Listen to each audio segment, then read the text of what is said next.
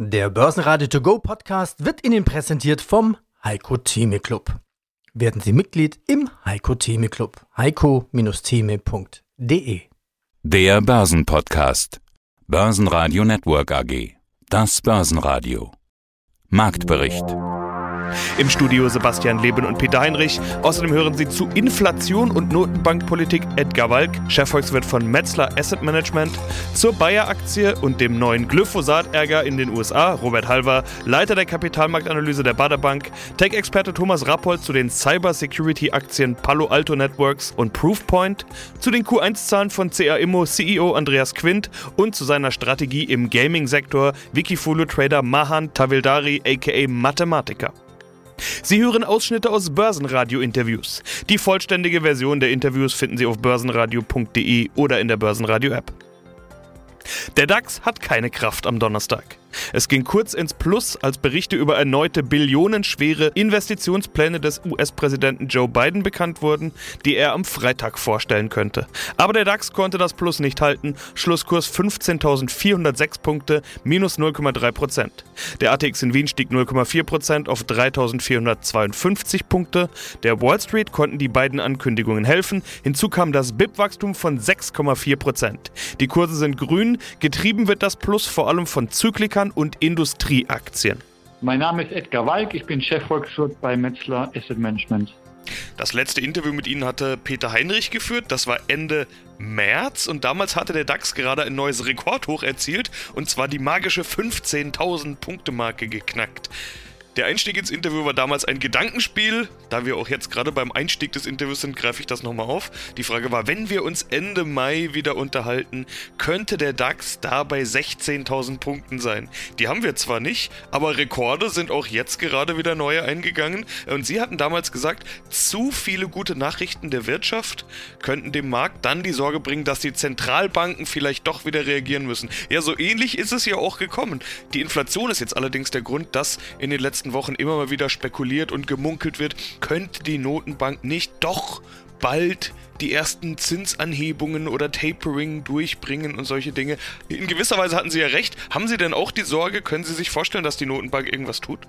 Ja, also vielleicht noch mal ganz kurz. Ich hatte einerseits recht, aber andererseits doch auch Unrecht, weil ich dachte, die höheren Inflationsraten und die vielen guten Nachrichten sorgen für höhere Renditen am Rentenmarkt. Klar, die Bundesanleihen sind etwas gestiegen, die Renditen, aber gerade der wichtige oder weltweit wichtige US-Staatsanleihenmarkt, hier sind die Renditen sogar leicht gefallen. Und das überraschend vor dem Hintergrund in den USA einer Inflationsrate von 4,2 Prozent. Also ich hätte mir nie vorstellen können, dass die Inflation so stark ansteigt und die Renditen leicht fallen. Die Anleger kriegen ja extrem negative Realzinsen in den USA. Und ich habe nicht gedacht, dass es möglich ist. Offensichtlich doch, weil der Markt oder die Finanzmarktakteure glauben, dass die Inflation nur vorübergehend hoch ist, in den nächsten ein, zwei Jahren wieder fallen wird. Und dementsprechend sind die Renditen stabil geblieben und haben den Aktienmarkt jetzt nicht belastet. Das war für mich so ein bisschen die große Überraschung. Aber klar, wir haben hohe Inflationszahlen, wir haben hohe Rohstoffpreise, wir haben massive Probleme in den Lieferketten, wir haben erhebliche Knappheiten bei vielen Gütern. Die Unternehmen wurden einfach völlig überrascht durch diese extrem starke Erholung der Nachfrage. Ich gebe Ihnen mal ein Beispiel. In den USA sind im April die Preise für Gebrauchtwagen um 50 Prozent zum Vorjahr gestiegen. Das hängt auch damit zusammen, dass die Mietwagenfirmen in der Pandemie ihren Bestand abgebaut haben. Sie haben auf Cash geschaut, Cashflow und wurden dann überrascht durch die Öffnung der Wirtschaft, durch die hohe Nachfrage nach Mietwagen und haben dann verzweifelt auch auf dem Gebrauchtwagenmarkt äh, nach Autos gesucht, Zumal ja die großen Autoproduzenten im Moment Schwierigkeiten haben mit den Halbleitern, mit der Neuwagenproduktion. Und dass solche Beispiele auch im Holz, also Bauholz, gibt es ja sehr, sehr viele im Moment. Und da kann ich mir schon vorstellen, dass das Thema auch die nächsten Wochen weiter Thema bleiben wird, Inflation, und dass die Zentralbanken dann auch weniger die EZB, aber mehr die US-Notenbank sicherlich hier dann auch über Maßnahmen diskutieren muss. Und Sie hatten Tapering schon erwähnt. Ich denke, auf der nächsten Sitzung am 16. Juni wird sicherlich der FED-Präsident Paul berichten, wie die US-Notenbank gedenkt, mit den Wertpapierkäufen umzugehen. Im Moment kauft sie für 120 Milliarden US-Dollar pro Monat Anleihen. Und die Erwartungen, die eigentlich wir haben und auch andere, dass sie ankündigen wird, vielleicht noch nicht im Juni, aber spätestens im August, dass sie ab Januar beginnen wird, ab Januar 2022 jeden Monat weniger Wertpapiere zu kaufen und dann auch im Jahr 2022 die Wertpapierkäufe beendet. Klingt jetzt alles nicht so dramatisch, aber für den Markt ist natürlich wichtig. Gewinner im DAX sind die Deutsche Post mit plus 4,2%, Vonovia mit plus 3,2% und MTU mit plus 2,4%. DAX-Verlierer waren RWE mit minus 2,8%, Siemens mit minus 3,5% und Schlusslicht Bayer mit minus 5%. Mein Name ist Robert Halver, ich bin der Leiter der Kapitalmarktanalyse der Bader Bank AG. Apropos Unmut und apropos rechtliche Probleme, das lässt sich am DAX-Aktienthema des Tages ganz gut zusammenbringen, nämlich Bayer. Die sind mal wieder Verlierer des Tages. Zum Zeitpunkt unseres Interviews sind es etwas über 4% minus. Und Grund ist mal wieder der Rechtsstreit rund um Glyphosat in den USA. Da wurde ein erneuter Vergleich abgelehnt. Da scheint Freikaufen, Reinwaschen nicht ganz so einfach zu sein, wie das bei manch einem ESG-Thema vielleicht der Fall sein mag. Sieht so aus, als wäre das für Bayer-Aktionäre noch ein längeres Problem, oder?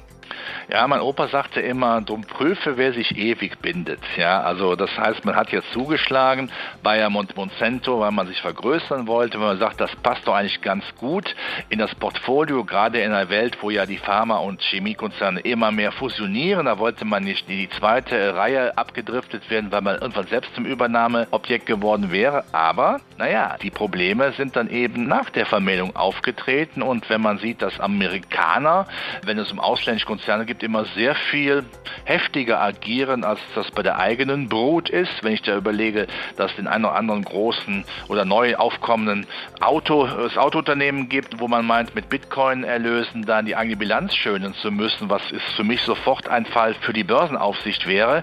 Andererseits aber dann Richter in Amerika, für das ausländische Konzern sind in dem Fall eben Bayer, sagen, nö, wir wollen jetzt mal nicht diesen Vergleich schließen, dass mit einer Zahlung von zwei Milliarden dann einfach das Thema vom Tisch ist, dann bleibt das natürlich kleben, wie Kaugummi am Schuh. Das heißt, Bayer trägt ein Handicap mit sich rum, eine Bleiweste und wir wissen nicht, wann diese Bleiweste abgelegt werden kann. Und das ist also ein Fragezeichen und das wird sicherlich den weiteren Kursverlauf von Bayer leider beschädigen. Wir kennen Bayer als das konservativste, was es überhaupt gegeben hat, mit gutem Grund, im besten des Wortes. Und da haben wir jetzt aber uns irgendwo eingeheiratet, ja, wo man die Frage stellen muss, wie viel von der Mitgift übrig bleibt. Ja, mein Name ist Thomas Rappold, ich bin Index Advisor für Technologieindizes. Proofpoint, kann man sagen, schützt vor ungeliebten Mails. Sie selbst nennen sich ein Cybersicherheitsunternehmen der nächsten Generation. Also hier geht es zum Beispiel um, den Begriff nennen wir doch mal BEC. BEC kann man auch als Chefsache oder CEO-Betrug bezeichnen. Da sind ja etliche Fälle bekannt. Und es geht auch gegen das Übernehmen von einem kompletten Mail-Account, also EAC. Also beides kann man sich vorstellen, brauchen Firmen auf jeden Fall. Absolut. Also das Thema Mail als Einfallstor ist eine der sozusagen, ja, eine, eine sozusagen das größte Scheunentor, das in, Firma, in Firmen offen ist und eben ganz häufig zu Angriffen führt.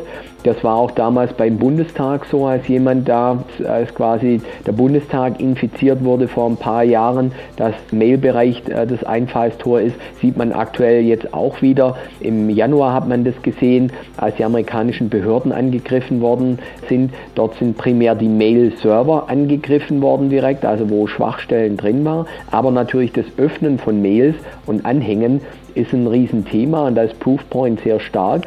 Und Proofpoint äh, war bisher eben auch Mitglied in unserem Cybersecurity Performance Index sind jetzt kürzlich, äh, gab es ein Übernahmeangebot, inzwischen schon das vierte Unternehmen aus unserem Index, die mit einem deutlichen Preisaufschlag rausgekauft worden sind oder, oder von der, die sollen von der Börse genommen werden und zwar von der Private Equity Gesellschaft Thoma Bravo, die auf dem Gebiet äh, Cybersecurity sehr beschlagen ist und hier schon zahlreiche größere Unternehmen übernommen hat. Ein anderes auch schon mal davor bei uns aus dem Portfolio raus Und Anleger haben immer wieder bei unserem Index und bei unserem Zertifikat, also bei unserem Cyber Security Performance Index, da richtig gut verdient, weil meistens werden da Aufschläge dann zwischen 30 und 50 Prozent gezahlt und dann macht so eine Aktie dann mal geschwind so einen, so einen Sprung an dem Tag und es wirkt sich, da wir nur 14, 15 Werte im Zertifikat drin haben und, und eine sehr konzentrierte Anlagepolitik da verfolgen, natürlich dann performance-technisch sehr gut aus dann. Guten Tag, ich bin Andreas Quint, der Vorstandsvorsitzende der CA Immo. Und das ist ein Immobilienkonzern, Fokus auf Büroimmobilien. Wir sprechen über ihre Q1-Zahlen und ich fasse es mal zusammen, alle wesentlichen Kennzahlen haben sich verbessert. Es gab ja im Laufe der Pandemie, Corona-Pandemie, oft diese Diskussion, dass vor allem Gewerbeimmobilien und genauer Büroimmobilien hart getroffen werden könnten. Stichwort Homeoffice und so weiter. Herr Quint, Ihre Q1-Zahlen, zeigen die, dass diese öffentlichen Pandemiesorgen unbegründet waren? Genau. Das zeigen nicht nur unsere Q1-Zahlen für 2021, sondern das hat ja auch schon unser Jahresergebnis für 2020 gezeigt. Ich denke, man muss das auch einordnen. Wenn gesagt wird, Gewerbeimmobilien sind von der Pandemie betroffen, dann ist das insofern richtig, dass die natürlich stärker getroffen sind als Wohnimmobilien, wenn man das als Gegensatz in Investitionsmöglichkeiten sieht. Allerdings sind innerhalb der Gewerbeimmobilien Büroimmobilien am wenigsten betroffen. Wenn man die richtige Investmentstrategie hat wie wir, sogar praktisch gar nicht. Unter den Gewerbeimmobilien sind insbesondere die Einzelhandelsimmobilien und die Hotelimmobilien getroffen. Und beides haben wir entweder gar nicht oder nur in sehr geringem Umfang. Unser Fokus auf hochwertige Büroimmobilien in den großen Städten Europas, dort dann wiederum in den Top-Lagen, was dann in der Konsequenz auch dazu führt, dass unsere Mieter in der Regel Top-Mieter sind, hat sich in der Pandemie ausgezahlt. Wir haben 2020 zwar kein Rekordergebnis in der Weise hingelegt, dass alle Zahlen besser gewesen sind als im Rekordjahr 2019, aber fast alle. Und im ersten Quartal 2021, über das wir jetzt reden, hat sich unser Wachstumskurs äh, fortgesetzt. Und wie Sie es richtig schon eingeführt haben, alle wesentlichen Kennzahlen sind besser geworden. Unser FFO 1, das ist das nachhaltige Ergebnis. Das ist eigentlich die Zahl, auf die viele schauen, weil es eben das nachhaltige Ergebnis ist. Das lag immerhin um fünf Prozent über dem Vorjahreswert. Unser Netto-Mietergebnis ist um zwei Prozent gestiegen. Wir haben ein positives Neubewertungsergebnis im ersten Quartal 2021 von über 63 Millionen Euro. Da lag dann der Wert im vergangenen Jahr noch bei minus 11 Millionen Euro. Allein daran können Sie schon den Unterschied erkennen. Das Konzernergebnis ist sogar um 24 Prozent gestiegen. Auch der Substanzwert der Aktie ist um drei Prozent gestiegen. Und das starke Konzernergebnis kommt nicht nur durch die Neubewertung, sondern auch dadurch, dass wir auch in den letzten Monaten unser Verkaufsprogramm weiter fortsetzen konnten. Also wir haben die Pandemie bisher sehr, sehr gut überstanden und äh, der Rest, der noch vor uns liegt, den werden wir wohl auch gut überstehen. Hallo zusammen, mein Name ist Mahan Taveldari. Bei Wikifolio heiße ich Mathematiker und ich verwalte das Wikifolio namens Videospiele das als Ziel hat, den Gaming-Markt abzubilden. Geh nochmal auf den Corona-Dip ein quasi. Also gibt es eine Delle? Weil normalerweise sagt man, ja, neue Playstation, neue Box, neue Xbox müsste ja für Microsoft und Sony Umsatzrekorde darstellen. Ja. Also den Corona-Dip, wenn wir jetzt zurückgehen nochmal zu März, zwischen März und Mai 2020, äh, da ist ja auch komplett, der, um jetzt mal den Zusammenhang mit dem Wikifolio zu stellen, der, der, der Aktienmarkt komplett eingestürzt es ist so, dass der Gaming-Markt sich sehr, sehr schnell erholt hat. Ja, man sieht das sehr schön auch der, an der V-Formation zum Beispiel beim Wikifolio. Und das liegt auch daran, dass erstmal alle Equities verkauft haben, alle Anleger äh, durch den Schock. Äh, die Prognosen waren auch äh, sehr schlecht, muss man sagen. Also die, die, die Furcht sozusagen, was äh, für Auswirkungen Corona auf die Wirtschaft hat.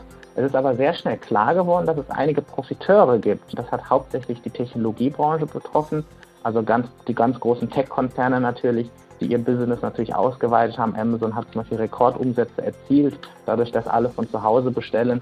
Ähm, und Gaming war natürlich ein ganz großer Gewinner von, ähm, von Corona, dadurch, dass sehr viele eben äh, zusätzliche Zeit hatten, äh, zu Hause zu spielen. die Hersteller haben Rekordzahlen geschrieben.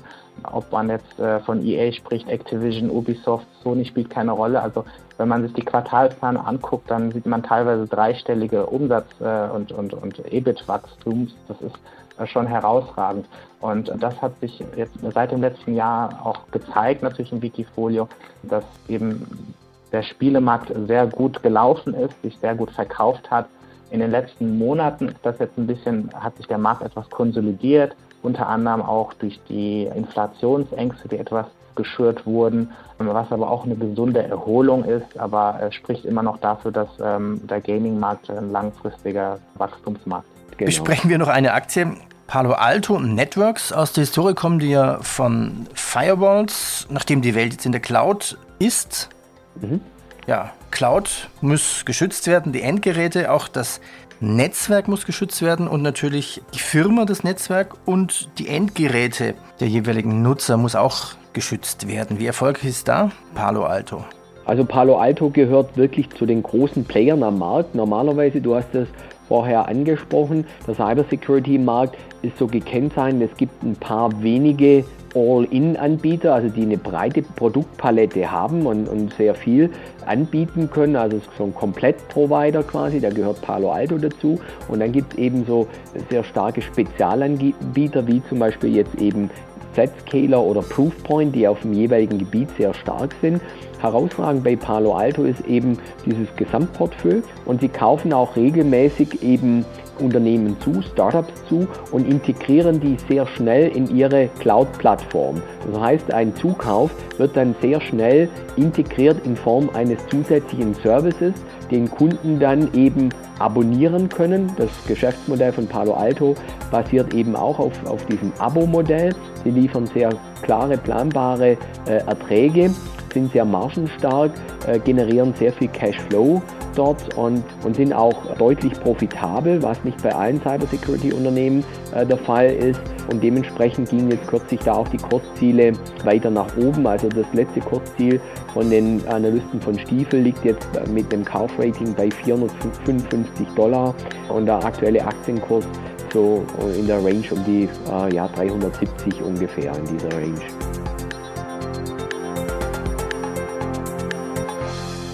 Börsenradio Network AG Marktbericht